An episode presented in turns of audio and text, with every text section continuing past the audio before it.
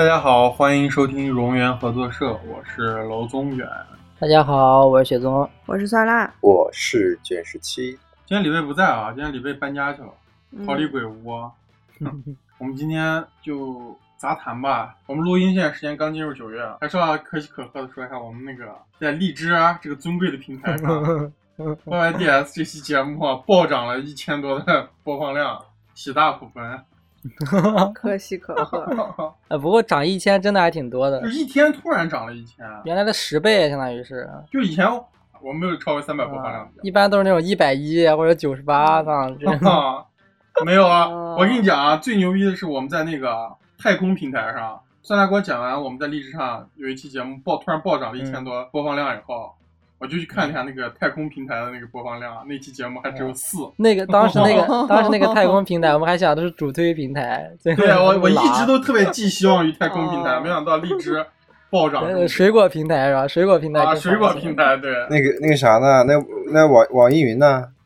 嗯，好像一般吧。哦，我看了中，规中矩。是我玩一 emo 平台，emo 平 emo 台，一梦，但有个特别奇怪的事儿，涨了这么多播放量，我没有新增加订阅，嗯，很正常啊。十七个增加了十七个订阅增，加十七个订阅啊，那还不过我觉得不涨订阅很正常啊，就像我平时经常听那些大电台，或者我经常看那些 B 站 UP 主，就是我特别就经常看，就每天看每天看那种 UP 主，我都我都发现我从来没有关注过他们你就背他们，把他们名字都背下来是吧？啊。对，我就是每天看，我这我我都不我都不关注他。哇，雪松老师真是那种啊反私域流量，我我我干过这种类似的事情，我也是，就比如说有时候我知道谁最土，或者是谁那什么，我我脑子里一直有他，想看他的时候，我就会去不是，搜。主要是没这个习惯啊，对吧？但是大家不要跟雪松老师学啊 该关注就得关注啊。啊，还是还是希望大家在各平台把我们关注一下。然后今天这期节目我们可能会聊的比较放松，可能会比较真实啊。嗯然后我们先喝一点儿。我这期节目可能录到后面丑态百出，但是我觉得喝完酒以后应该会口齿伶俐，放松一。点。但是酸辣啊剪这期节目的时候，不再会听到我那种高质量男性发言 郭南发言，我们这边可以给到你一些，啊、那个那个就是啊，然后雪松老师口癖也会减少一些，雪松老师呃我我我那种 扼住了那种命运的咽喉。啊，被命运扼住咽喉，我靠！啊，但是今天我们还是有主题的啊，虽然说我们这期节目会录的比较放松，嗯但是我们毕竟还是列大纲，我们要跟大家聊一些什么呢？就是要跟大家聊一下，就是最近我们身边或者说我们关注到的发生些什么事儿，以及我们看法，嗯，对吧？可能要骂人，是吧？祖安祖安女王，就就你骂人啊？哪一期不骂人？我骂人，祖安女王骂人，我不骂人，哦我早上骂人过。行，我骂人的节目最后都被 都被我们那个啥了，砍掉了，最后都没放，就骂太厉害了，骂太狠了是吧？太可怕了。我最近啊，就是在上下学的过程中，然后就是发现，其实之前就有发现，但是最近就稍微注意一下，就是我进那个车站检票口的时候，它有那种鸟的那种，就是鸟叫声那种啊，吱啊吱吱叽叽，反正就那叽叽，然后两下 叽叽，然后然后 哎，你那是老鼠叫啊，能找一个那合适一点的相声词啊？不要用“叽叽”这种词啊。那是啥？咕咕算？了，叽叽喳喳。咱俩剪辑时候消一下音量吧，这两个字。为啥？本来没什么，一消就更更可叽叽喳喳嘛，不就这种声音吗？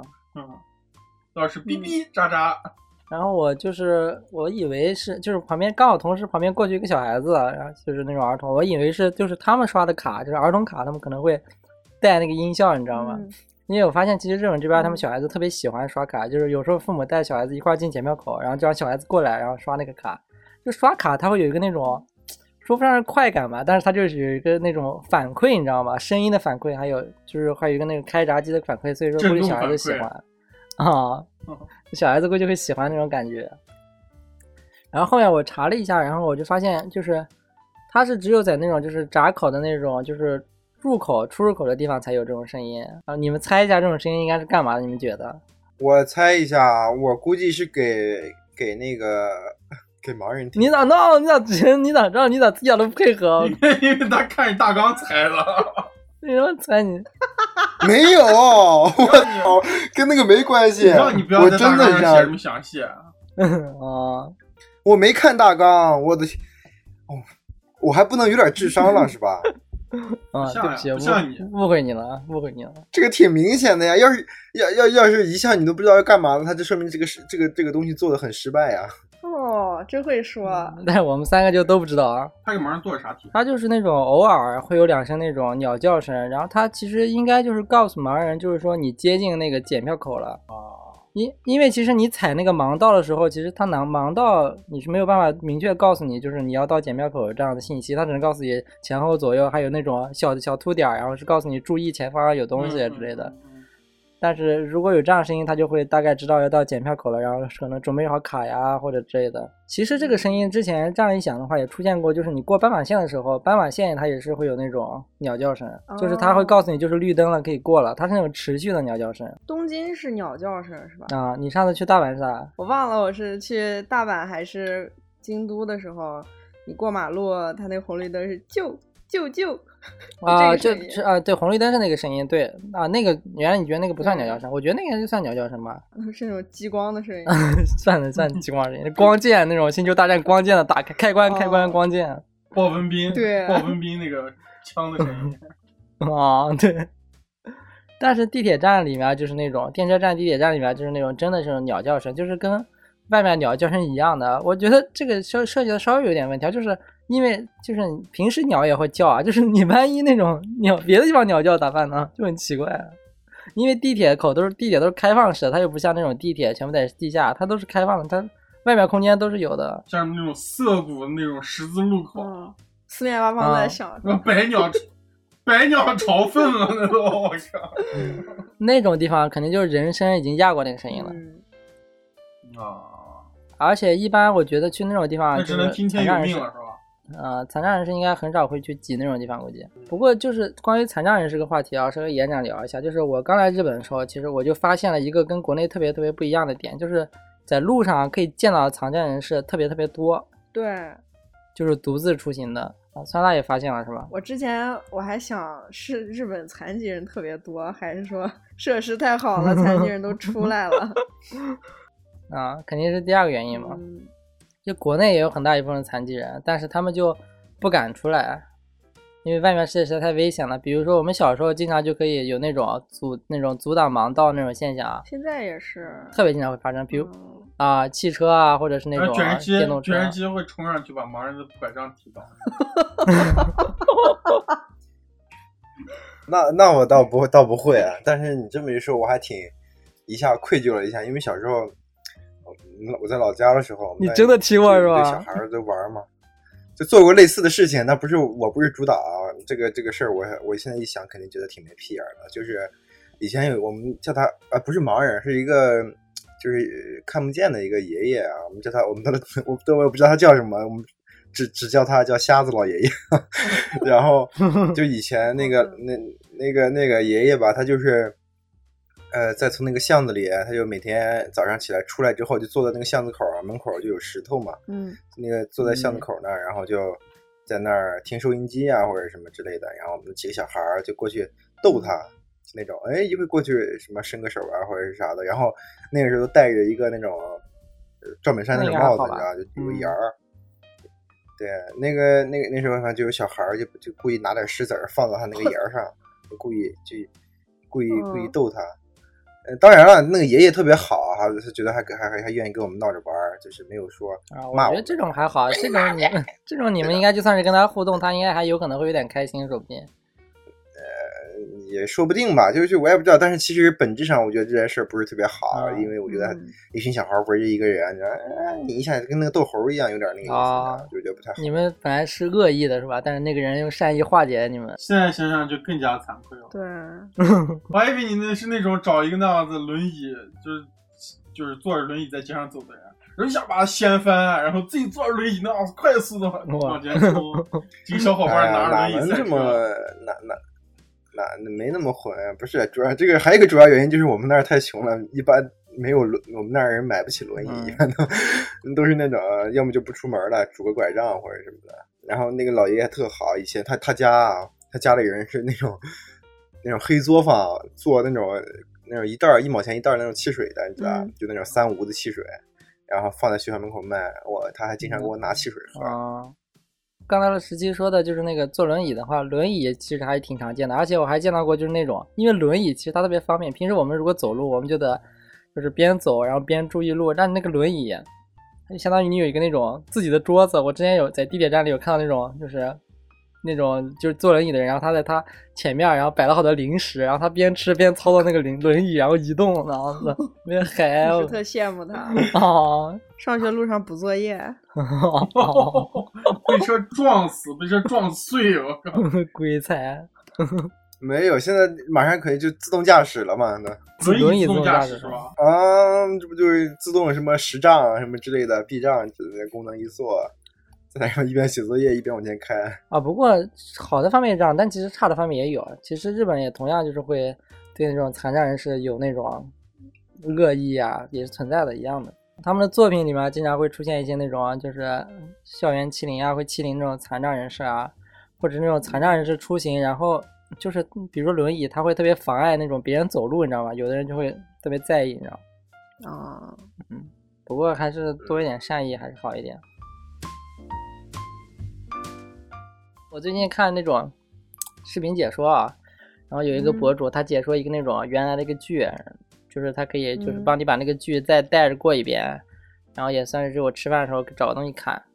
然后他就是那个剧里面，然后有一句台词，好像是说那种你像个女人一样的，能不能不要像个女人一样这种台词。啊，然后那个，然后那个博主在底下打了一行字说，我这段话仅代表就是作品的那种表达，跟跟我跟本人就没有关系那种，就撇清关系，撇那种干干净净的求生感满满。啊。现在做这种东西啊，特别的那种谨慎。对对，啊还有就是，还有还还有一段就是他们吃火锅，然后火锅他们吃是狗肉，你知道吧？嗯但是那个时候，就那个那个是一个那种就是之前的剧，属于那种抗战剧那那种题材的。然后那个时候就是狗肉，就是只有穷人只可以吃起狗肉。那时候鸡肉比狗肉还要贵，而且他们狗好像就还是打的就是野狗啊之类的。然后但是那个他们那个台词就是说啊，我把狗肉分给大家吃一下，然后那个博主就把那段台词就解掉了，你知道吗？就没有翻译出来，就是我给大家分一下肉，但台词说的是狗肉。这不就是咱们那个 YYSD 那期那种自我审查吗？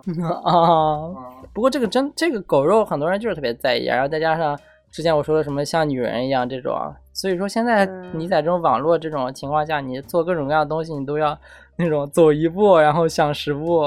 嗯我那天也是，我那天在网上看，就是前段时间前几天不是那个那个杰宝不是出首新歌嘛，不是特别火嘛，然后破纪录啥的，叫 Stay。对，嗯，然后他是跟一个澳洲澳洲的一个年轻歌手新一个比较新一个新人吧合作的，也是也比较火的一新人。然后这个新人唱的这段里面，歌词里面有一有一个词叫 fuck up，嗯然后他唱的时候呢，就对屏幕这样子双手竖了一下中指。嗯然后我在 B 站上看的，你知道吧？嗯，然后 B 站弹幕就出现了很多，为什么要对我竖中指啊？如果不竖中指就更帅了之类这样子弹幕？那不然要咋样？你让哎 Justin Bieber 给你给你敬个礼是吧？给你敬个吴京军礼，我靠！就是我我想不通，现在这些，就现在在网络上这些，就是大家是不是成长的环境跟我太不一样，还是说大家太排斥欧美文化，完全不知道欧美那边文化是咋样的？就大家竟然会介意这种东西，太我觉得太吓人了。包括现在很多人在网络上发言，比如说他问你一个问题，他问完之后，他他会说不懂就问，怎么怎么样，然后打括号，没有杠的意思，如果不满我就删掉，就是他只是想表达一个非常简单的意见，他要把话说的特别全。疯狂自我自我审查，我靠！哦，就现在那种戾气实在太重了，而且大家又特别那种固步自封，你知道吗？而且我我有时候是觉得有些人说那些话是想表现自己，还是想显得他，哎，算了，不说了，这坏词儿说太多又不能播。他就是想撇清关系啊，他就害怕被攻击啊。现在网络就是网暴实在太可怕了，而且你要稍微有一个问题、什么狗头保命是吧？啊，你要稍微有一个问题，就追着你的问题不放，你知道吗？对，每个人都如履薄冰，如履薄冰，嗯干嘛？你也在这儿哎呀自我审查呢是吧？左按钮啊？就是薄冰。啊审查了一个文化文化东西，对，啊你咋？但是你自己又补了一句脏话啊，更过分。而且再加上之前，就是之前还是我们小时候那段时间，我们就会会看一些那种，比如说，就像我跟娄宗元可能会看日漫啊，就是多一些，然后或者是看那种电影啊，欧美的。现在就是你感觉好像你看那些东西，或者是你稍微说一下里面哪个东西哪个观点，他们就会说你是那种香蕉人，说你是汉奸之类的，你知道吗？今日啊今日分子，你要是觉得好，你就去那边去，你就可以移民。啊，二百对五十退机费什么什么的。啊，莫名其妙的，简直。就是我认为，就是这个这个好像跟之前两年吧，好像也就是不久前大家说那种什么世界这么大，我想去看看。嗯，嗯，现在这些人还想看吗？现在各位都摆出一副我已经看过了的姿态，然后说出来就这样。哦，好，好像你只要想去看，就必须要先交那种退机费才可以。对，就是你说一个什么话，本来跟政治没有关系，就表达一个你自己的喜好，但是他一定要把你的这个话题上升到一个政治层面，然后上纲上线，嗯用政治的正确来判断你这个话的。政治跟你的生活实在是太那个小了关联，实在是，你生活中比政治重要事情多多了。嗨，我我回那种什么回农村啊，或者是什么在农村也这样特别偏远的城市啊什么的，就只要人一喝酒啊，不管他是干啥的，还可能是那种你说一那种干零工的啊，一天什么干一天歇一天那种，他只要一喝酒就开始聊白宫、聊俄罗斯，哦哟，这个俄罗斯，就就这种这种事儿，你知道吗？我就听好几次了，你知道，都都都特别认真，就还还还说到什么美国的前总统啊，我那嗯，你 看现在什么俄罗斯的这种这种局势啊，然后慢慢各种啊，聊聊巴以冲突是吧？对啊？全都是懂王，我靠！不过这个政治这个东西好像只有男生特别喜欢聊，女性还还是一般般，政治历史，太恶臭了，波男实在是。郭南发言，我靠，来，郭南说两句啊。指我吗？不是，我刚说完郭南说两句，我自己本来想说两句，突然发现我没咋好说的。不好意思啊，各位观众。你发现你自己没啥好说的，然后我自己还对号入座了。这个自己对号入座是吧？忍不住了，直接站起来，我是我是。对，争当郭南。这个话题延展一下，就是最近西安不是又发生了一些事情吗？对，大家应该都看到这个事情了吧？不，我其实我只是看了一一点点东西，我就点进去，然后退出来了。就是就是先是从第一就是第一次的一个视频啊，就是第一第一次的一个消息，因为它后面会有一些就是反转一些新的扩展的消息。第一次消息就是是一个视频，然后在一个视频里面有一个保安，这个保安，然后他对一个那种女性，他让她呵斥说就是让她下地铁，然后旁边站了一个大爷，好像跟这位女性就是产生了冲突，然后好像是这位女性可能是看错了，因为那个保安站在她的面前在赶这位女性，然后这位女性说不下，然后那个保安就开始突然开始上手，然后使劲拽她，然后把她的衣服基本就已经已经扒到一个那种全裸的状态，然后把她就是那种拖下车，而且那个女的是那种在地上就那跟拖猪一样的，啊，就把她拖下那种地铁。对对对，啊，嗯然后那个女的在那喊说什么那种我的身份证还有什么证在里面，然后就想冲进去，然后那个女的又冲进去，然后那个保安还在拽她，然后而且就是因为他身上衣服已经被拽差不多，那个保安又拽他的内裤，然后再把他那想办法拽出来，然后视频到这里就差不多截止了。然后后面就是有一些新的消息，就是说一方面说是那个老人好像错的是那个老人，那个老人先对那个女性就是进行了好像是一些骚扰，然后那个女的想让那个老人进行赔偿，然后之类的，他让那个老人加他微信让他赔偿，但是那个保安过来就是没有对那个老人进行任何的那种训斥，就直接把这个女性就是。是用那种拖猪的方法 拖下了地铁，然后这个事情啊，现在就上升到了就是整个现在全网啊，可能对西安这个城市嗯开始进行那种全方位的攻击。这是一个特别神奇的事情，就是在以往任何城市发生这样的恶性事件的时候，呃，如果有一个人指出这个地方就是不行，那么一定有很多人会来纠正他，指责他说你是地域黑，然后个别的不能代表我们整体的城市。但在这件事情上，大部分人吧都是在共同的议论西安这座城市。嗯，我一些那种关注的朋友，嗯然后他们就说，就是想去旅游，但是肯定是不会再去，不会去西安了，那样那样。对，西安已经拉入黑名单了。呃，就是类似的事件啊，就是我在二零一七年还是二零一六年，应该二零一七年，就是印象比较深的，就是同样一个事儿，就是在云南丽江，就是当时出一个事儿，就是一个女生在丽江旅游，然后就被几个丽江像当地类似于恶霸的人直接就砍伤，哦，我哦我想起来这个事儿了。对，然后当时我也发表类似于就是不太成熟的言论啊。当然，其实也不算什么言论，我只是在朋友圈分享了一首赵雷的歌，叫《再也不会去丽江》。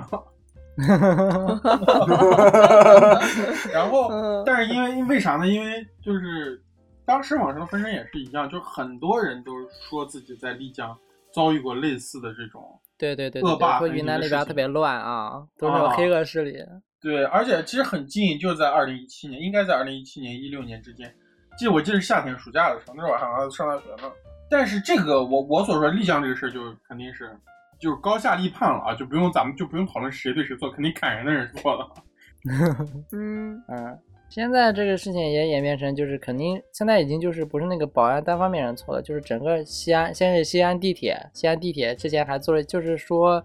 他们之前还做了一个宣传，就是他们帮助一位崴脚的女性，还是就是脚受伤女性，给她给她创口贴，然后还拍下那种宣传照，然后就宣传那个他们西安地铁就是特别比较好嘛。然后但但当事人好像爆料出来，就是说其实当时他没有，就是很多没有那种帮助，而且并且就是他叫了那些就是人之后，很长时间才过来帮助他，并且帮助他给他贴那个创口贴的时候，就是还摆了很多的 pose，就是这边试一下，那边试一下，为了拍一张特别好看的宣传照。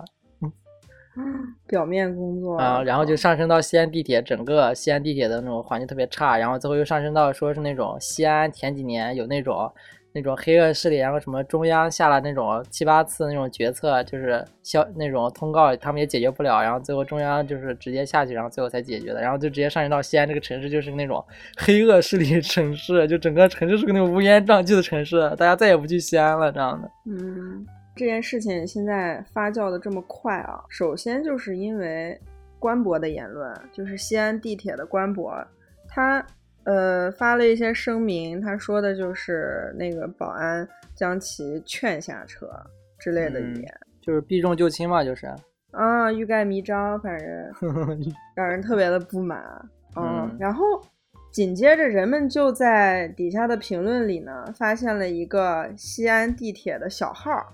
叫地铁族西安区，这个小号他就是因为因为他是小号嘛，他就不用正经的说话，所以是官方的号吗？对，就是他跟那个西安地铁他们是互关的，互相关注的。哦。然后他在底下评论给给这些人就回复说，我们是工商局正规注册单位，说那个女的一直在那里纠缠，你们别带节奏了。他说西安地铁是工商局什么注册单位？嗯，不是。有必要这样说吗？他可是地铁呀！对啊，他应该说是他们那个吧？他们那个估计是地铁旗下的一个什么运营的一个那样子媒体吧？第三方是吧？然后，总之，这个人就是进行一些非常恶臭的发言，导致现在整个事情疯狂发酵。嗯。反正这个事情啊，不管是哪一方，不管即使是那个女说一万退一万步，即使是那个女女方产生错误，那个保安肯定也不能就是对咱进行那种拖猪一样的把他那衣服扒光然后拖下去。在这个年代，竟然还有女性啊被脱光在大街上，实在是令人害怕。嗯，那说起西安这个城市，嗯，既然现在大家都在说它的种种不好。那你也附和一句吧。对，那我就也来，啊，添油加醋一番。真的，添油加醋。对，就是关于西安的魔幻旅游的故事。嗯，我在做功课的时候发现了他一系列的骚操作。很多人都说他们去西安被假兵马俑骗了。假兵马俑？对我去过很多次西安，但我很幸运的没有遇到这些黑导游之类的。我去看到了真正的兵马俑。假兵马俑这个事情呢，我慢慢来说。就是西安有很多个非常牛逼的景点，这个牛逼带引号。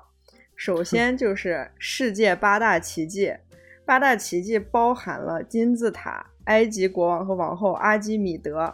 罗德岛太阳神巨像，啊，也包括了兵马俑，还有海底世界，这些东西全部都是粗制滥造的。比如说海底世界里面的鱼都是泡沫做的，塑料鱼。啊，它这个景点就叫世界八大奇迹是吧？对，它的兵马俑是怎么样？是你你们可以肩并肩站在一起的，你可以触摸它了，可以骑在兵马俑的肩上给兵马俑按摩的。哦。而且真正的兵马俑是你要站在那个坑上面看下面，你是不可能进去，进去是犯法的。对啊，肯定。但是这个假的兵马俑，你们是零距离接触，而且它是彩色的。就是它啊是刚做出来的，还是刷的很鲜艳。啊哎呀，唐三彩嘛，兵马是秦朝的吧？秦三彩，唐三彩，啊，秦三彩，彩色兵马俑镜头助力着我们的机械秦始皇。哎，我跟你讲，等我们这个电台，等我们电台做大了，有融资了，我一定要，我一定要做一个机械秦始皇的手办。兵马俑刚出坑的时候本来就是彩色，然后它会经过一特别快的分，就是分化，然后它就会就变对没有颜色了。就是我之前去过一次，就是说它很多坑是没有开的，因为开了之后就是保存不了那个兵马俑，没有让它就是储存在那种最完美的彩色状态，所以很多坑就留下不挖。然后等到过几十年科技发达之后，有可以保存它的技术之后，然后再把那些坑挖开。但是雪宗老师说的兵马俑本来就是彩色那个彩色啊，跟他这个嗯八大奇迹里面的兵马俑的彩色是不一样的。那啥，这个里面那个彩色我看了图，它是那种 荧光色骑那个投投完币那个爸爸的爸爸叫爷爷那种摇摇车，那个美羊羊的那种彩色。能不能它这个能不能摇？那兵马俑能不能摇？能不能跳？那兵马俑在教你说英语呢，是吧？那个 daddy daddy daddy daddy 是吧？然后刚才罗总也提到秦始皇嘛，那我们就往下说一个魔幻的地方，叫秦陵地宫。这个地方，秦陵地宫到现在都没有开放，嗯，密室但逃脱但是确实真的有这么一个景点啊、它是一个完完全全的人工模拟景区，它没有文物，也没有历史材料，只有粗糙的蜡像，人造秦始皇躺在棺材里。完了，版权没有了。不是我，我问一下啊，就是这个、嗯有现在秦秦始皇的皇陵地宫已经发现了是吧？但是还没有开掘。对，对，嗯，不敢开啊，肯定是害怕保我存不了。你知道我你知道我从小啊就是脑海里想象秦始皇地宫是啥样的吗？啥样的？你们看过神话没有？啊，哭了是吧？都是。啊，我小时候看神话哭的，就是那那个电影真的在我心里留下烙印。而且这个秦陵地宫最牛逼的是，我今天在查的时候，它在点评网站上还是真的有这个景点，而且有很多真诚的评价。不过这个景点现在已经标的是暂停营业了。这个评价说什么呢？说带小孩来学习的啊，这儿挺好的 我来感受华夏文明。学个反，学个 daddy daddy 是吧？然后第三个地方啊，就是西安鸿门宴遗址博物馆，这儿也是一个新建的景区，它跟遗址没有任何关系，它就是收门票，然后进去烧香算命的一个地方。哦，这些地方你们都去过吗？没去过。都没有。我都我连西安都没去过。我那个啥，我嗯在西安是工作了，其实有一年多的，我在西安待过。那时候人才人才引进嘛，嗯然后然后当时把你把你拒之门外是吧？哎也倒没有啊，我确实也不够格，你知道。然后，然后我就记得特别深的，那个时候西安游客特别特别多，然后呃呃人口一两一年吧，两年翻了一倍多。啊，嗯那个西安本地人表示，就是有那种北京人的苦恼了，你知道，西安人开始、啊，咋这么多人啊，都是外地人，怎么回事儿？都开始有那种了。嗯，然后房价房价房价也翻了一倍。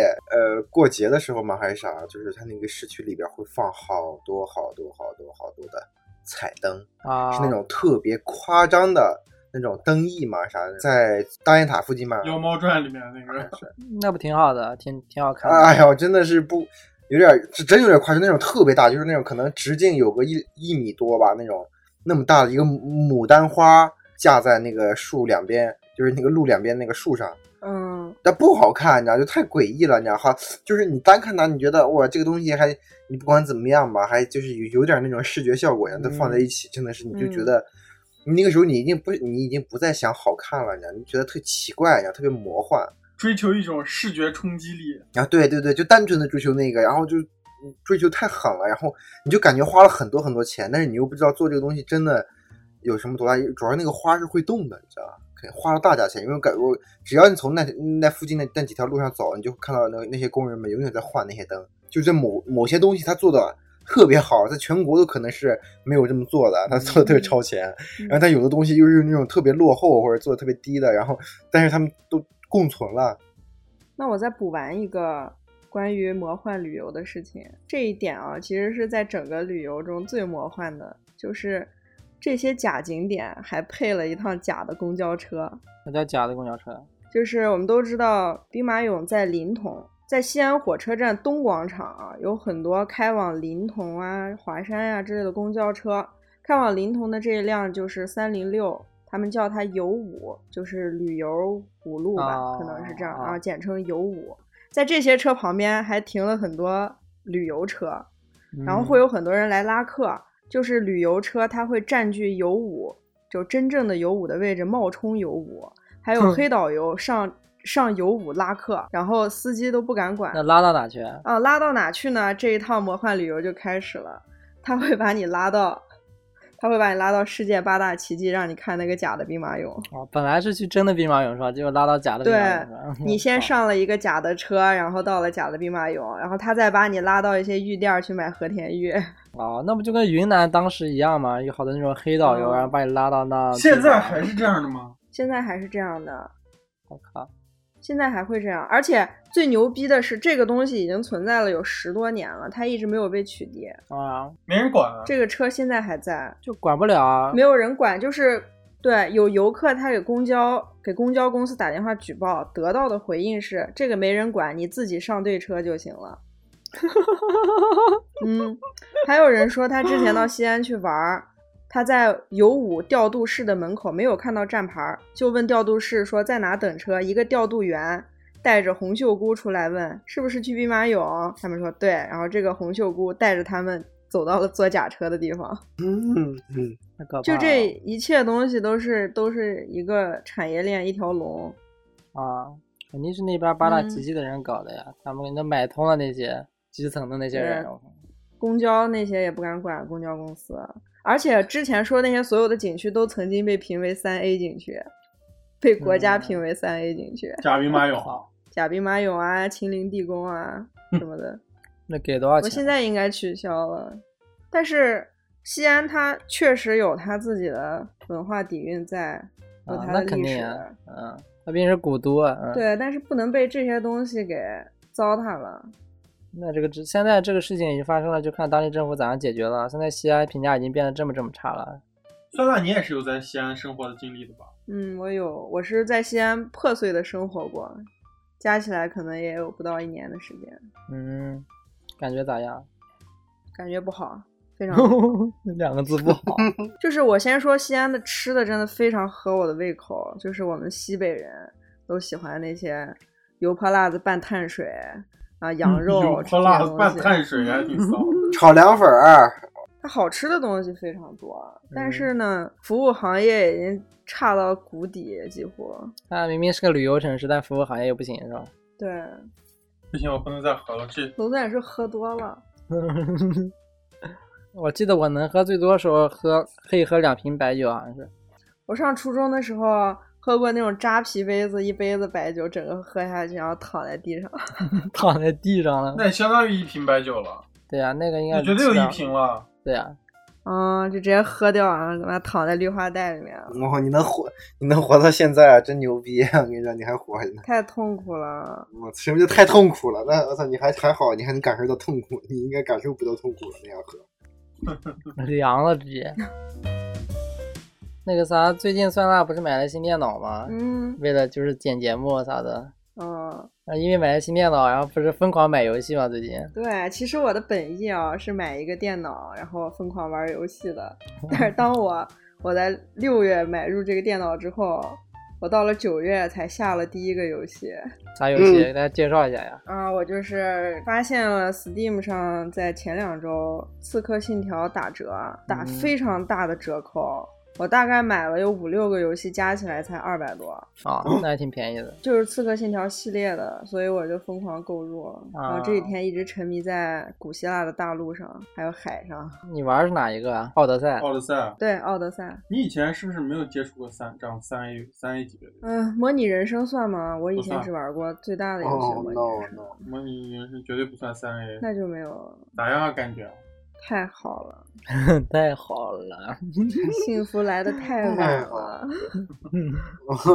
早点意识到这个就好都。快三十岁了，才玩上三 A 游戏，哦，太太可悲了，我靠！而且也就是因为我们的罗宗远和雪宗老师经常给我讲这些游戏吧，所以我就产生了极大的兴趣。玩了以后果然名不虚传。你算那种就是还能有的人就是不玩游戏，然后他就一直不会玩，你再给他说他也就不玩。对，但我觉得就是这种做的特别好的游戏，真的它特别值得玩。它毕竟是那种很多人他们心血，然后做出来一个那种嗯特别优秀的一个作品，它不亚于那种文学作品、影视作品，它是个特别优秀的一个作品。你而且你又是这种沉浸式体验，对，给我的感觉就是在看电影，但是我本人又在参与参与在这个电啊影里。对啊嗯，不要整天玩那种什么王者荣耀啊，什么那种吃鸡啊，啥那种乐色，哦，那种浪费时间。我靠嗯，那种就那那种游戏啊，我看当时我当时看的时候，就是那种游戏就是跟抖音一样，他们有一个算法，他们算法就是算咋让你沉迷进去，知道吗？它会让你就是短时间内就就短时间内，然后获得一个那种反馈，就是快感的反馈，比如说十几的话可能十几分钟我没玩过，大概大概可能十几分钟一把，或者是快的话可能几分钟一把，然后你会有一个成就感，嗯。然后你成就感来特别快，你的反馈来特别快。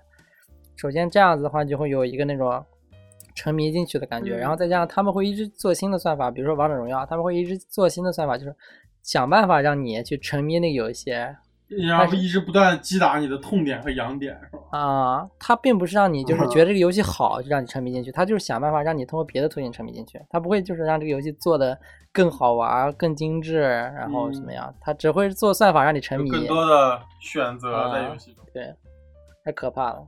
小王老师刚开始接触三 A 游戏是啥时候？刺客信条应该算是比较早期的，然后在使命召唤吧，应该是特别特别早的时候。然后那个时候是我哥，然后他好像他们家里然后在玩，是不是使命召唤我忘了。然后那个做什么斯大林格勒保卫战这样子的一种，也是那种第一人称枪战的游戏。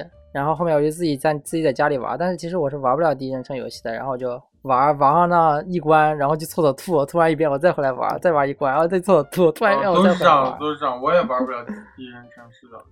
嗯，然后后面就自己开始自己买，然后漆啊那些的，然后就开始自己玩。然后《刺客信条》算是接触也是特别早的，先是接触的三，但是因为我其实接触电脑游戏就是那种我们家就是配比较好的电脑是比较后期了，所以说就是二我没有，我就是没有玩。有的人他们我周围朋友他们很早都是接触的二，但是我是先开始玩的三，就那个印第安人那个康纳，我也是第一第一部接触的是二，然后就是四四，然后那种船战这些做的特别好。黑旗是吧？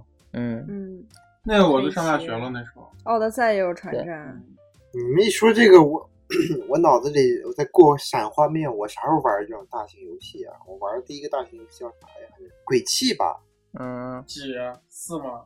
还是五？嗯，三嗯，那你早。不早，是那种二零一五年以后，呃，不是二零一五年左右吧？那时候，那个时候用电脑已经初四了，都不是要初五了，啥是是那啥了？那时候我才玩用电脑玩的三，就是我我是一五年左右才玩上 PSP，那个时候那你朋友还挺富有的，PSP 在我们当时那种年代没有，看起来那时候 P 不是一五一六年了，那时候 PSP 就两百块钱了，两三百块钱了。哦。然后我们不是还要给那个酸辣推荐一些那种我们觉得就是推特别好的一些游戏吗？对，最近楼宗远应该是一直给酸辣推荐那个《死亡搁浅》，死亡搁死亡搁浅，反正嗯我也强烈推荐，死亡搁浅真的太好了做的。然后前两天我哎我给酸辣推荐那个核心装备五，呃疯狂安利，那核心装备五也太好了，做的实在是。不过这些都是比较新的游戏了，可以推荐一些就是之前没有玩过的一些比较经典的。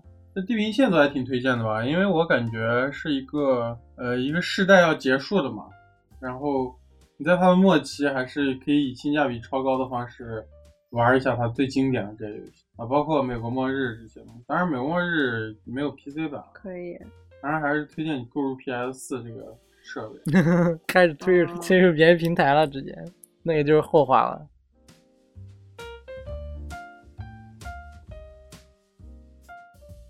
我连上了。好，你们觉得你们现在觉得状态咋样？我们的状态都挺正常，只有娄宗远不正常。对，只有你，我感觉你已经好点儿了，你的脸没有刚才红了。啊，我我已经好了不要再摄入了，酒精。啊，那你就不要再断断网了，好吧？你们好吧，那你摄入吧。你摄入反而状态不好就算了。推荐游戏，推荐游戏。我给他推荐《死亡搁浅》，是因为我我当然我我不像雪松老师啊，我不是一个导学家，熊老师导学家呀，啊，熊老师导学家，小岛哥哥太好了，我靠！小雪宗老师小岛之妻，我操！雪宗老师全名叫小岛雪宗，我靠！岛夫人，岛哥哥，岛哥哥 YYDS，但是我我是说实话，我是觉得，因为合金装备系列的话，我我我基本上没玩过啊。合金装备系列对我来说有点太徒手了，我不太喜欢这种。说实话，我不是特别喜欢这种过于在视觉上给我带来过于硬核的这种，我还是喜欢那种有饱满的感性的那种美术语言和视觉观感的那种游戏。呃，但是其实《死亡搁浅》给我首先让我作为一个概念设计师。字正腔圆，啊啊，它美术和它整体的一个审美把控，我觉得超级强，而且，嗯，就就就我来说的话，我在我这个将近也也有十来年的这种三 A 游戏的游玩生涯中啊，我觉得真的是《死亡搁浅》给我了完全不一样的游戏体验。核心装备一样的，你玩一下核心装备吗？呃，我不是我不想玩，我就玩不过去金宝典。行吧，你金宝点玩不过去就算了。而且不是最重要的是，我玩那种潜潜行类的游戏，你比如说，呃呃，就是我刚刚说，就是在我玩游玩游戏的时候，进行到进入到一个瓶颈，就是就是明显就是最严重的就是《刺客信条》带来的，嗯就是《刺客信条》所给我带来，就是我是觉得它这种沙盒模 A A A C T A T C A C T 这种模式，嗯呃，就是我觉得大部分的游戏已经跳不出这个框架了，包括其实我们说的好的视频呃地平线这样的，其实都是这样的。但是起码地平线我坚持玩下去，打到白金，我是觉得地平线它起码有一个让我特别喜欢、特别钟爱的一个美术语言。但是嗯死亡搁浅就完全颠覆了这个东西。死亡搁浅我给就是基本上给我给自我自己给他定一个性，我他对我来说就是一个养成游戏。嗯我是一直在把它当成养成游戏玩，而且其实《死亡搁浅》在文学文学层面表达的那些东西，也是让我觉得特别牛逼的。合金装备一样的。行了行了行了行了，我到时候在那个 B 站上云通关一下。那我稍微安利一下 核心装备五，但其实这个核心装备五，它其实不叫核心装备五，就是这个是那种导学啊，就是那个啊它虽然它这个是四之后的正统续作，按逻辑它应该叫核心装备五，而且它那个罗马，它就是罗马字的五，它那个 V，、嗯。但其实那个他们说嗯不是五，那个其实是 V，代表的是 V，主要代理代表的是那种 victory，代表是胜利的那个意思哦，啊、就是它不是核心装备嗯。五，你知道吗？而且再加上这部叫做那种幻痛着，你们知道什么叫幻痛？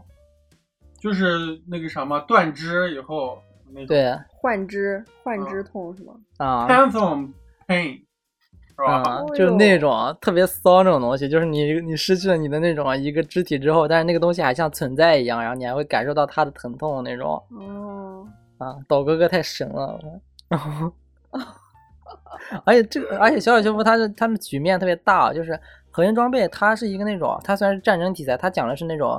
冷战期间，然后他们有一个那种特殊的一个组织，然后他们是那种类似于那种就是室外室外的一个那种佣兵组织，但是他们主这个游戏虽然是一个那种冷战背景下，并且是都是战争啊、打仗啊，然后或者是就是营救人质啊，这种各种各样的，但是其实它的主题是反战，就是而且就是在这部核心装备这个 V 这一部作品里面啊，就是它是联网的，这部它有一个那种联网系统，这个联网系统就是说大家可以相互侵略大家的那种主基地，嗯。然后每个人每个人你是可以在自己基地研究核武器的，然后有一个结局，但这个结局现在达不成啊，现在没有达成，但是这个结局就是有人通过破解，然后破解出来看到这个结局的 CG 动画了，就是这个结局是全世界所有玩家的基地都不存在核武器之后，然后有一个那种结局，就是无核的一个那种结局。哦，啊，肖师傅那种格局之大，你知道吗？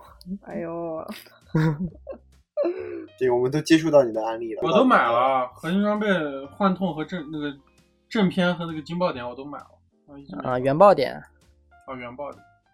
啊，原爆点你们应该都知道啥意思吧？原爆点是那个核弹降下之后的那个爆心嘛，就是。嗯它也，他也，他也是这个 V 的这个序章，然后就是说一切的开始嘛。因为也是因为有这个序章的一些故事，才导致他们就是，呃，这个 V 的这一系列的复仇的一些故事。嗯啊，他们里面有一有一个有一个场景啊，有一段那个故事啊，当时让我特别震惊，就是当时因为他们基地感染了一些就是病毒，然后导致了一些就是他们他们要杀自己基地里那些队友，然后就他嗯们就把队友，就那主人公把队友都杀了，杀了之后，然后他们要给那个队友就是送葬嘛。他们基地在海上，然后他们先是有一个场景是，他把那个骨灰，然后拿就那个主角，然后 Snake，但其实啊算不剧透了，这主角 Snake，然后他拿那个骨灰，然后呢撒到，一般都是海葬嘛，就把骨灰撒到海里，啊他撒了，然后但他撒了一半儿，他就想，他就决定不撒海里，他就他拿着骨灰，然后抹到自己的脸上。然后他说，然后他说，他说那种我要跟我的队友永远在一起。然后这一章过了之后，然后你在那种就是选关卡那个画面里，选关卡画面是在一个直升机里，选关卡的画面里就是你的胳膊上会镶的一个那种钻石那样子。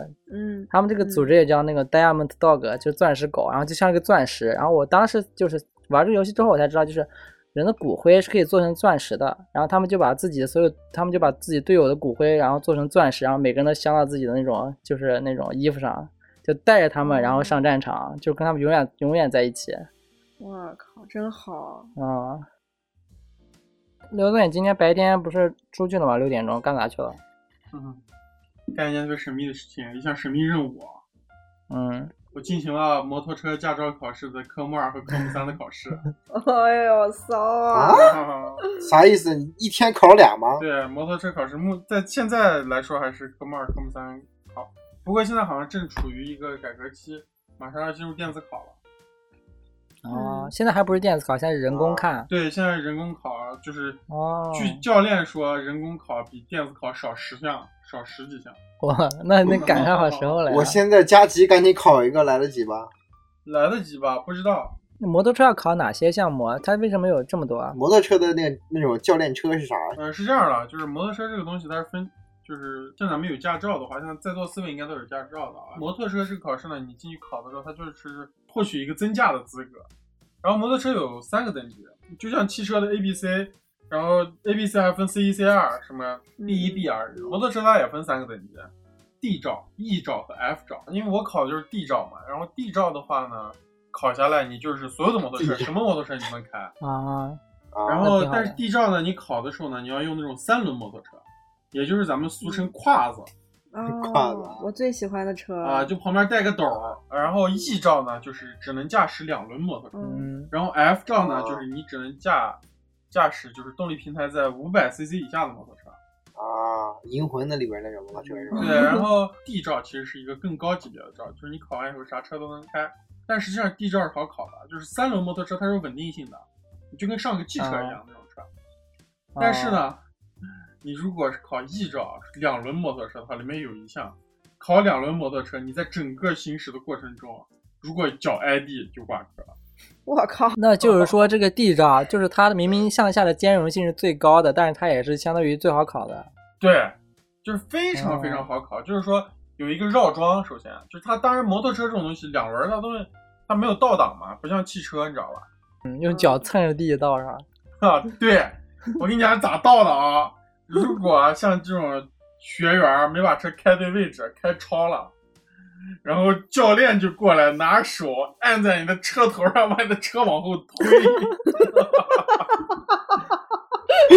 因为为为什么呢？因为是因为是三轮摩托车，你知道吧？嗯，你不像咱们嗯如果骑两轮摩托车的话，两个脚可以挨到地，你就可以自己往后蹬两下，就像骑大家可能都骑过电动车。但是三轮摩托车，你的右脚是没办法挨地的，嗯，明白吗？你的右脚在那个胯子和那个两轮你这个动力摩托车中间，你知道吧？要踩着那个刹车，所以考三轮摩托车是每次开过了，教练就会在你前面。我我记得我在群里发了一张照片，就教练我坐在车上，教练在把我的车往后推，你知道吧？就是啊整个驾考的过程是一个这样的，就是第一次考试就是考科目一，跟汽车是一样的，但是它是有四百道题，四百道题，咱们汽对汽车的科目一是一千道题嘛，也但是它最后啊你说全部题是吧？哎，对题库，然后考考400道题对嗯，汽车考一百道题，然后摩托车是考五十道题，哦，哦，相对于简单一点。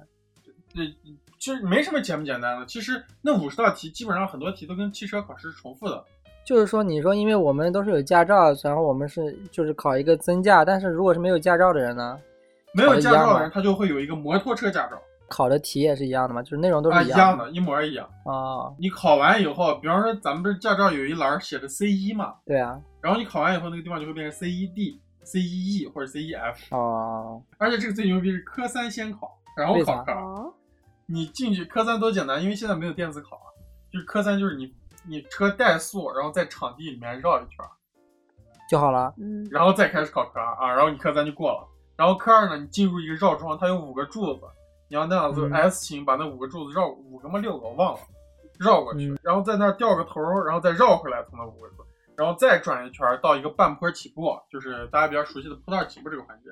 然后下一个呢就是单边桥，咱们这个两轮摩托车过一个单边桥就可以了，但是三轮摩托车就要过两个单边桥，一个呢是要让你现在骑的这个摩托车过压一个单边桥，然后呢你的那个斗儿还要过一个单边桥。哦我就我就是啊我我我考试压九十分，我考那个就是单第二个单边桥，就是你那个斗儿那个单边桥的时候是最后一项，我那个斗儿那个单边桥那个轮子开了一半，然后轮子给掉下去了。嗯，就失败了。对，但是摩托车考试有一个这个科目二、科目三一起考的这个下来有一个呃不一样的地方，就是它不会给你写分数，像咱们驾校都会写分数，就是汽车考试嗯，都会写九十还是八十，但摩托车只会给你写合格和不合格。啊，然后其实就是通过这次就是考驾照，然后也是练车吧，然后想到那时候一二零一七年的时候啊，我考汽车驾照的时候啊，我跟卷人期的快乐时光，我们两个人。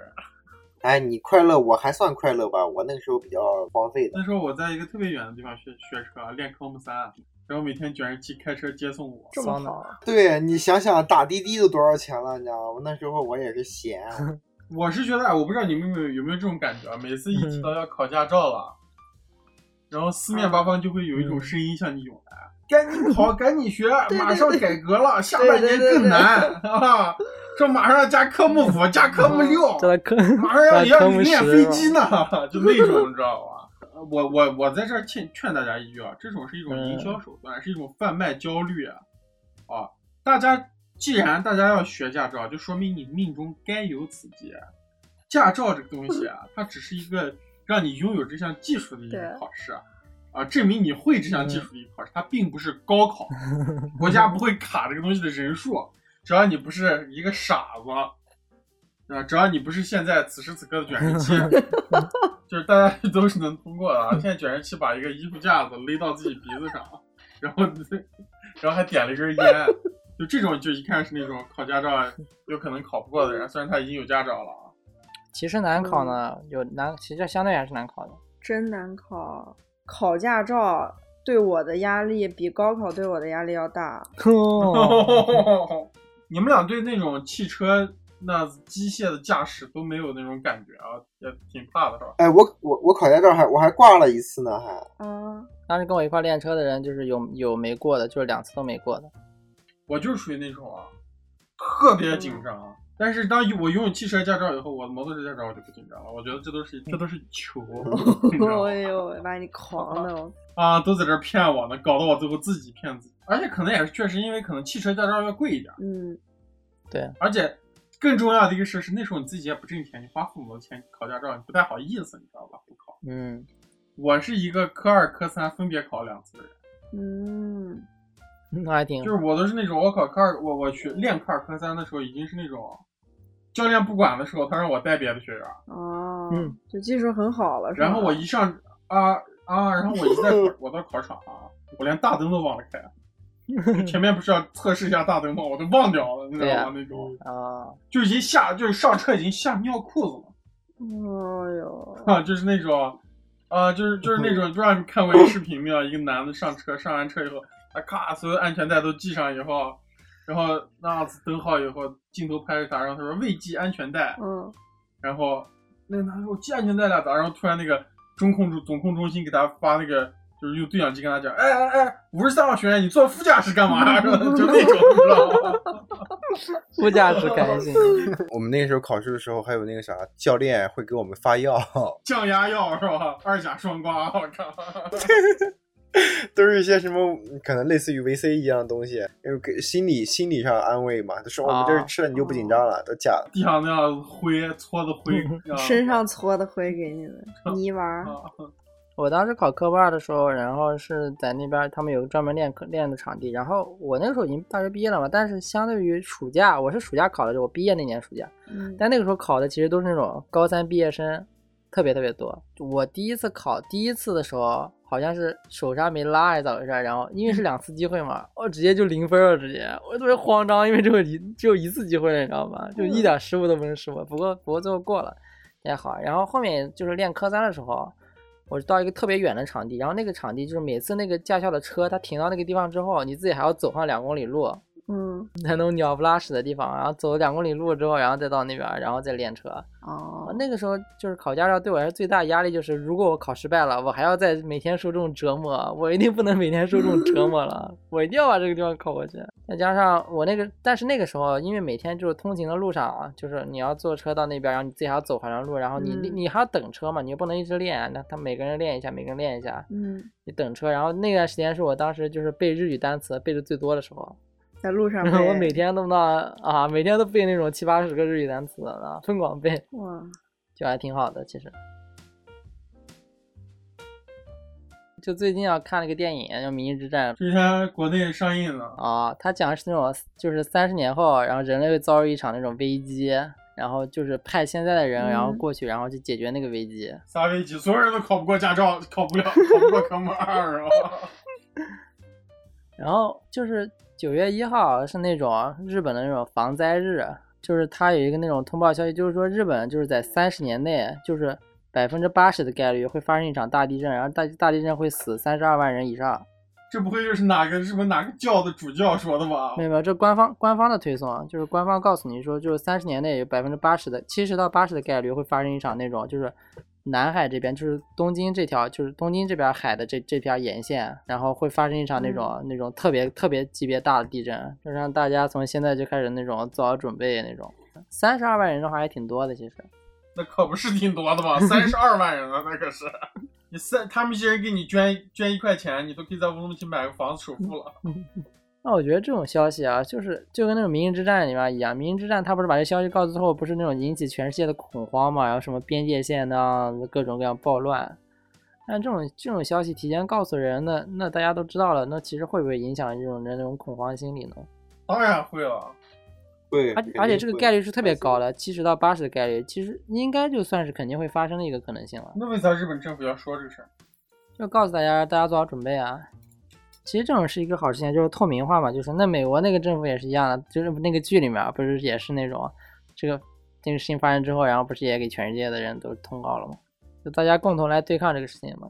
哎，那如果那如果真的是这样子，你你们会咋办？我肯定三十年内就逃离日本。我说地球。要是那样的话，那就赶快不要交社保了。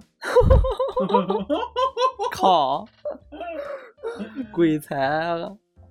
他会祖安国。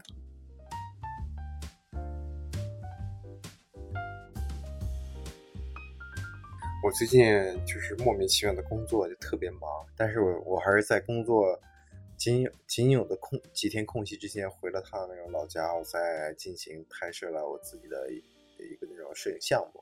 这个项目内容就是一些一些动物，那种家禽啊什么之类的，驴啊、鸡啊、鹅呀。这个是啥？是你自己的那种个人项目是吧？对，个人项目。然后我这次回去有特别大的感触，就比如说我要找这个驴，谁家有呢？因为现在已经很少有家养的了。嗯、这次就是让我爸什么通过那种就是邻里街坊这种关系，你知道那种那种关系网，找了头驴。对，就去去找你看你家养驴那是吧？我们在去你家用一下你家驴怎么怎么样？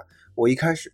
就就这样把什么那种各种动物，还有山羊啊什么，我大舅家养着羊呢，什么我姨夫家养着鹅呢，养养着鸽子呢，什么之类的，啊，然后就通过这种老家这种关系网，我以前就是就是我作为就是新青年嘛，是吧？我也就是从可能很早就出来了，就步入社会了，我也就对这种老家的事情就其实不是特别了解，新青年忽视，没有过多参与，然后这次就感触挺深的嘛，就感觉特别微妙，然后。那然后最后把所有所有的事情都统筹好，安排了拍摄当天呢，大家什么找找我姑父，就是然后来帮我当那种类似于场务或者是后勤，对，也不是后勤吧，就是帮我定一下那种拍摄的道具，那个背景布要定在那个墙上。然后我我那个姑父呢，他是他是打他是做家具的，给别人，然后他就会会一些那种木工活呀或者什么之类的，他就帮我。订一些那种背景板、什么背景嗯背背景布之类的。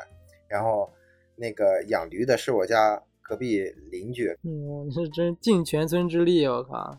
对，就就有点，就一下子就特别奇妙，你知道，就是就就就就那种那种一个村儿的感觉，就大家大家、嗯大家也不知道我在拍什么，只是觉得很新奇，就说：“哎呦，你还给驴穿衣服呢？哎呦，你还给给，那你这个衣服是给谁穿的？给给给啥穿呀？”我说给羊穿的。哦，你还给羊穿衣服呢，真好，怎么的？真热闹，哈哈哈哈哈哈！这种你穿的，那他妈太没屁眼了，我跟你说被打了，然后然后就这样让把所有人就是聚在全部聚在一起的时候啊，就是我一直都是那种，就把自己是跟老家这种生活环境是剥离的，你知道，就感觉我在外面是我自己的一个一个世界，然后回老家可能是我父母啊这边在这边，然后回家嗯就是嗯邻里街坊的亲戚邻居，呃就就就就打个招呼什么就客气一下就行了，就没有太多感情也。就还行，因为那都是小时候有感情，也是嗯小时候的事情，我就不记得了。然后这次一下就感觉就有那种，就就就是 好久好多少年没有感觉到那种街坊、那种邻居啊，或者是那种亲戚这种，就是一块儿弄一个事儿这种这种感觉了，就特别特别微妙。然后然后拍摄当天大家都聚在一块儿，呃，就挺好的。然后。然后拍摄当天那个环境呢，也不是特别好，就在一个驴棚里拍的嘛。然后我发现，就是什么我的亲戚，包括我的邻居啊，我的我的父母，都在这个这个场景里边，你知道吗？然后我还在做一个我觉得和他们完全没有，就是和他们离得很远的一个事情，就在你们从我做着什么从艺术类的这种这种工作嘛，或者是什么之类的，他们都都没有了解，然后就特别的微妙的那种感觉。因为这个，我就我还了解了一些。呃，这种家禽上有好多那种嗯冷知识啊，也许是热知识，只是我们不知道。就是就比如一开始我想的就是要要有一些动物嘛，你家有驴，我我给你二百块钱，是不是？给你给你五百块钱，你你把你家驴牵过来，是吧？让我拍一下，啊，大家都摁点儿是吧？就是给你点钱，我觉得就就就好了。但他们都不愿意，啊，为什么呢？因为这个驴啊，因为驴不能折腾，它如果一折腾，你把它换地方一折腾，这样它有可能哦它就好几天不吃饭，它不吃饭呢。哦，它就它就哗哗哗会掉好几斤肉，然后现在驴肉特贵，你知道，驴肉五六十一斤吧，可能比比牛肉还贵呢，然后一下掉好几斤，掉掉好几百块钱，而且而且还得折腾，你知道，而且还他们都不特别不愿意，你就算给够他们钱，而且驴这个东西，它我以为就是谁把它牵出来就好了，我以为跟羊一样，但是不是，驴是要专门的人，就养驴的人嗯才会、才会牵它，你知道，就特别特别倔，就是那种倔驴倔驴嘛，然后驯兽师是吧？啊，对对对对，要那种驯兽师才可以，真的是这种职业，就是你一般一你一般人你牵不动它，它不走，然后或者是驴它挺温顺的，但是如果说你一个不小心你，站在后面，你什么在意它，它有可能踹踹啊你，这个马踹一下特别狠，撂蹶子嘛，会会致命，有可能。就我才知道这原来这么难，然后驴找到了之后不行，我们还得去找专门去牵驴的人。然后后来我原计划还要拍，还要拍，还有还有猪啊什么之类的。后来我们还还去找专门的，我我一个叔啊，他是他他是杀猪的，卖猪肉，然后专门让他来牵猪。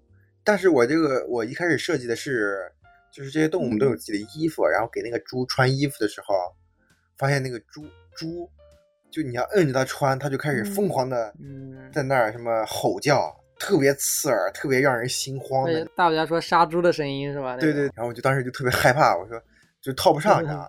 哎，我说我说算了算了算了，因为那个声音太让人心慌了。我说算了算了，别先别套了，先别套了。然后我叔跟我说，他说嗯他说为啥松？他说为啥松手呢？他说当时两个人摁两个人摁着那个猪的门牙套上。他说猪它不让人碰，它那一碰就特？别特别敏感，然后还是什么，就那种就。呃，就就就，然后他说为什么松？他为什么松手？他不硬套了，因为他发现猪身上有点红了。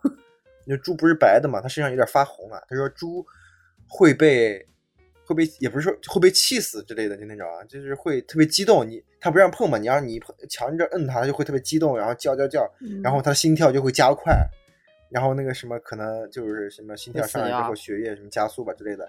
他过一会儿他就开始大喘气儿，然后然后就就就挂了。哦，我我现在才知道，原来就是这些动物就就就不是说那么那么那么简单就弄了，就感觉它就大家都家里养的这种东西，就就就真的那么随便就牵好牵出来了，好多事儿呢。就包括什么就就包括鸡啊、鹅呀、什么的也是那种，啊，狗也是。我一开始以为那种啊，找个土狗是吧？你像在北京啊或者什么那种住的比较偏远一点的那种那种城中村里面，还有一些那种流浪狗啊，还什么都都挺都挺友善的。我一想，我说那土狗我家不有我们家那儿不是好多嘛？我找个土狗嘛，然后发现哦，首先就很难找，没有那么好找，因为大家养的狗啊，可能什么都是串儿，就那种感觉，就明明是个土狗，但是它却是那种柯基那种形状的，哦矮矮的，或者是各种。反正这这反正反反而不好找。我我一说狗，他说我我爸呀，或者是我们的邻居都说，哎，那谁谁家有个狗啊，什么萨摩耶啊，什么特好，什么或者是什么谁谁谁家养了个什么什么牧羊犬。但是我我要的是那种就是中华田园犬嘛，就就反而就就很反而难找了那种菜狗。然后然后后来终于找到，在我去找一家狗肉馆，我们那儿有狗肉馆，然后就是找他们去。他说他他家有。他说他养了好几只，然后还收了好几只，然后带我们去看。我嗯，我们到地方的时候，发现一个那种废弃的厂房嘛，啥，他关了几只狗，臭，特别特别臭，而且那些狗极度的狂躁啊，就是特壮，就感觉跟那种大型犬，就那种大型犬。好多他说他自己养的，我说这哪是土狗啊？但是他就跟说这斗狗一样是吧？对，有点那个意思，就疯狂吼叫，你感觉特壮。啊，我说哦，我突然意识到，哦，城里的那那些那些土狗、菜狗啊，它它老实，它可能就是因为在那个环境下，它不得不老实。这就跟你去了北京是一个道理。暗示啊 啥？然后我就当时特别特特特特别害怕嘛，我说啊，这狗这样，不是这咋拍呀？到时候跟驴啊什么的咬起来，那个驴什么一激动啊，一什么一一撅子把这个这个狗踹过去，或者是什么咬把那个驴咬死，也挺乱的。真的特别慌呀，然后，然后后来还是借借的我什么我姑爷爷家一条狗啊。后来我在拍摄当天啊，回刚拍完，还有什么我那些亲戚还还什么接电话，就说我姑我姑父吧，好像说啊啥社保卡啊好，我带着，怎么怎么好带带带。然后我们刚好拍完了，我们就回镇上，发现好多人都在拿着社保卡去我们那种村支书啊还是什么之类的发的一个地方，到那一个到一个点儿那儿说。有支付宝那边的人来给你绑定电子社保卡，然后还还给你返五块钱。当然说你这五块钱可以不要，或者是怎么样，但是但是他没有说你为什么要来，他就是完全没他那个我看了一下我妈手机里面的聊天记录啊，就是完全没有那种说原说明原因，只是通知大家让什么什么来，然后大家就来。我就凑到那个人群旁边就看了一下他们到底在办什么，然后就是。他们把那个医保卡啊，就是刷一下嘛，身份证认证一下，然后就就你就在支付宝里面就会有一个电子医保一样的东西，就会有一个码，就跟二维码一样。他你去到就这样的话，你就比较方便嘛，你就可以不用带着卡了，带着手机就行，你到哪儿都能刷，就方便一些。我一看啊，我就我我就自己打开了支付宝，找到了这个医保这个东西，拍了一下脸，眨眨眼，自己一下就搞好了。对我就我就认证上了。我一看，我说我就跟我妈看，我说 妈，你看这不就是嘛？然后，然然然然，然后你看是不是这个页面？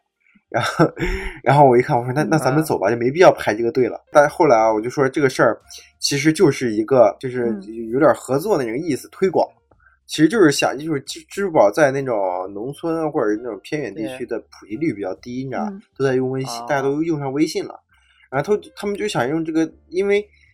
一说医保啊，或者社保这种东西，是大家那些村民啊，或者什么都比较在意的东西，你知道他们觉得这跟他们自己利益相关，然后再一绑定这个，他借着这个名声让他们下载了支付宝，然后用上这个，其实就相当于是一个那种合作活动。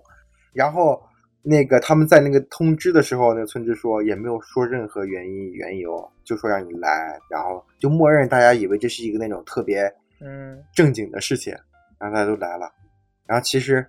呃，我我我我们后来才知道，他给你五块钱，其实他们办一个人，一个人下载支付宝绑定的那个，他们可能还会上面上面的上面一层可能给他十块，他自己扣五块，然后就给你五块，啊，你知道？那那肯定愿意啊！我因为我去的时候，我看那个人围得满满的，然后那个女员工都快都快都快忙不过来了。他说：“你们其实心里乐开了花。”也没也也没有乐开花吧，因为他的钱不一定到他手上，呀。就说你们别挤了，越挤越慢，越挤越乱，然后他他有点崩溃，你知道，忙不过来。我们那儿，哎，说实话啊，我，我看普我们那儿的那个素质普遍也，嗯，嗯，要低一些哈，然后 也不排队，啊就那样围成一个圈儿，然后我特别无语嘛。然后因为这个事儿，我回去之后还跟我们家邻居我说：“嗯你回来吧，然后我给你弄。卷人气，你现在就你现在就已经可以跟你们老家人打那个信息差了，我操，你就回去骗钱了，把他们的房子地全部骗掉。事事实如此，如果下点功夫的话是可以的。就是大家就有点儿，就是然后这次我回去我发现那那那些我老家的那些人，就是他们每天都在，如果说他们家有个营生哈，在那种镇在镇上有个有个那种门市房或者什么，就开个店什么，就就一天天就坐在那儿等着生意来嘛，啊，或者是没有没有就在出去打工，不打工的在家待着，然后就他们都干同一件事情，就是刷抖音和快手。就在一一一做做一天，就是就是生活吧，也不是说不好吧，就是抖音太恶心了，我靠！嗯，哎，就就也不是说他们不好，或者这也是一种生活的方式嘛。但是很大一部分人他并不是说真正有多享受这个，可能也比较麻木吧。大家都这么做，旁边的人、嗯他可能也觉得啊这样做也没什么，就这样也每天这样这样这样就这样刷着刷着就过去了。然后然后他们就包括这次支付宝办办这个什么社保卡这个事儿，医医保电子医保卡这个事儿也是，说个什么东西啊，有一个去的，哗都去了，然后去了也不排队，有一个有一个人插队把手机递过去了，啊，所有人都都围一圈都把手机递上去了，然后忙不过来，效率反而更低了，就他们就不会说太，嗯，太去。就是想这件事情真正的缘由啊，或者什么这种去判断、去思考了。那是什么造成这个呢？就是我我觉得，如果我们聊这个事情的话，得分析一下这个事情，不能光说他们的问题。教育的问题啊，肯定是基础基础教育的问题啊。生活环境、地缘文化。哪天你教你教你们村村子里玩快手那些人，教他们玩豆瓣儿。明年你再回来，可能那个人在看安德烈安德烈塔可夫斯基。啊，很有可能是这样子的，非常有可能。对，啊，他现在可能叫你去他们家看铁山靠的直播，然后明年你再回来，他他说元气我们一起看哭泣的草原。会呢，说不定你给他们说你玩豆瓣儿还给钱呢，可能大家都去玩豆瓣儿了，你知道。都买都买了豆瓣日历是吧？你那同乡家一人一的。呃，比如说我家那个卖，我家有那种净水器嘛，然后就是卖那种小区里面会有那种社区的给水，就是往里面投币，投一块钱可能一桶水，就特便宜嘛。呃，但是也是那种净化过的，肯定喝不死的人。然后，然后我们一开始我我们家是那种镇上第一个做这个的，因为我家里亲戚。呃，是有在做水处理这个生意，然后我们家肯定近水楼台嘛，就就就有这个资源，也有这个有有这个物资啊，我们就做了。嗯然后做了一个之后，发现别人就以为我们家，然后我说做这个可以啊，好像新的生新的营生出来了，在一个镇上，硬生生现在有三四个这种饮饮水站，你知道吗？我觉得我说哪那么多喝喝纯净水的干啥呀？但是但是吧，就是他们想做。但是做这个东西，你肯定你说花花好几万，他们又不舍得，他们就做那种小型的，可能花个几千块钱就搞起来了。就外面一台机器，你就可以接水，里边有个小的净水器，可能万把块，就最多了。但你像你像我们家是因为家里人做这个，我们的机器就比较贵，你知道，因为就自己人给的，呃，就他们自己自己私私下买，肯定就不舍得，然后，又又不舍得投入这么多钱，但是他们还是这样开了好几家，然后包分摊了一下这个这个。这个市场啊，然后我们挣的钱也少了，但是他们就是挣的更是那种鸡毛蒜皮的东西，更挣不到钱。不就是这样的？就是比如说政府下一个决定说这个这个村子，然后推广，比如说种西红柿，然后大家就都种西红柿，然后那收成不好，那明年种小麦，然后大家都种小麦，是这样的。然后去年卷儿期给他推荐豆瓣那个人，一个人在那拍拍纪录片呢。然后明年全都拍纪录片儿，啊，今年成他妈文艺圈导演了。明年一个村子大家都那样拿着那种 DV，然后大家都拍纪录片儿。电影电电影小镇，我靠！菏泽巨野国际电影节，我靠！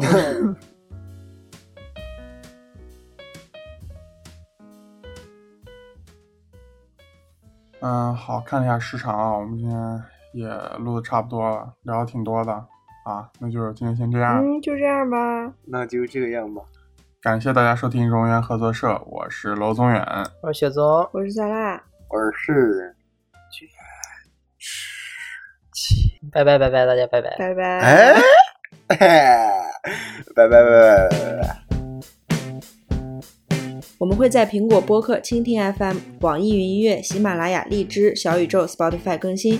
你也可以通过新浪微博、微信公众号搜索“融源合作社”来关注我们。拜拜喽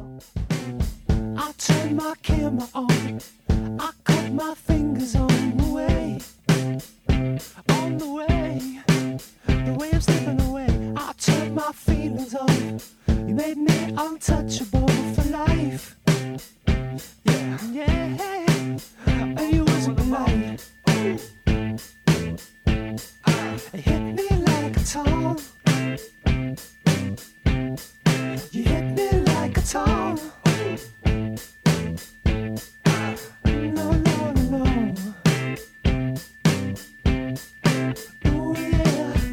I turned my feelings on. I turned my feelings on the side. Yeah. like I'm gonna ignite. I saw them stars go off. I saw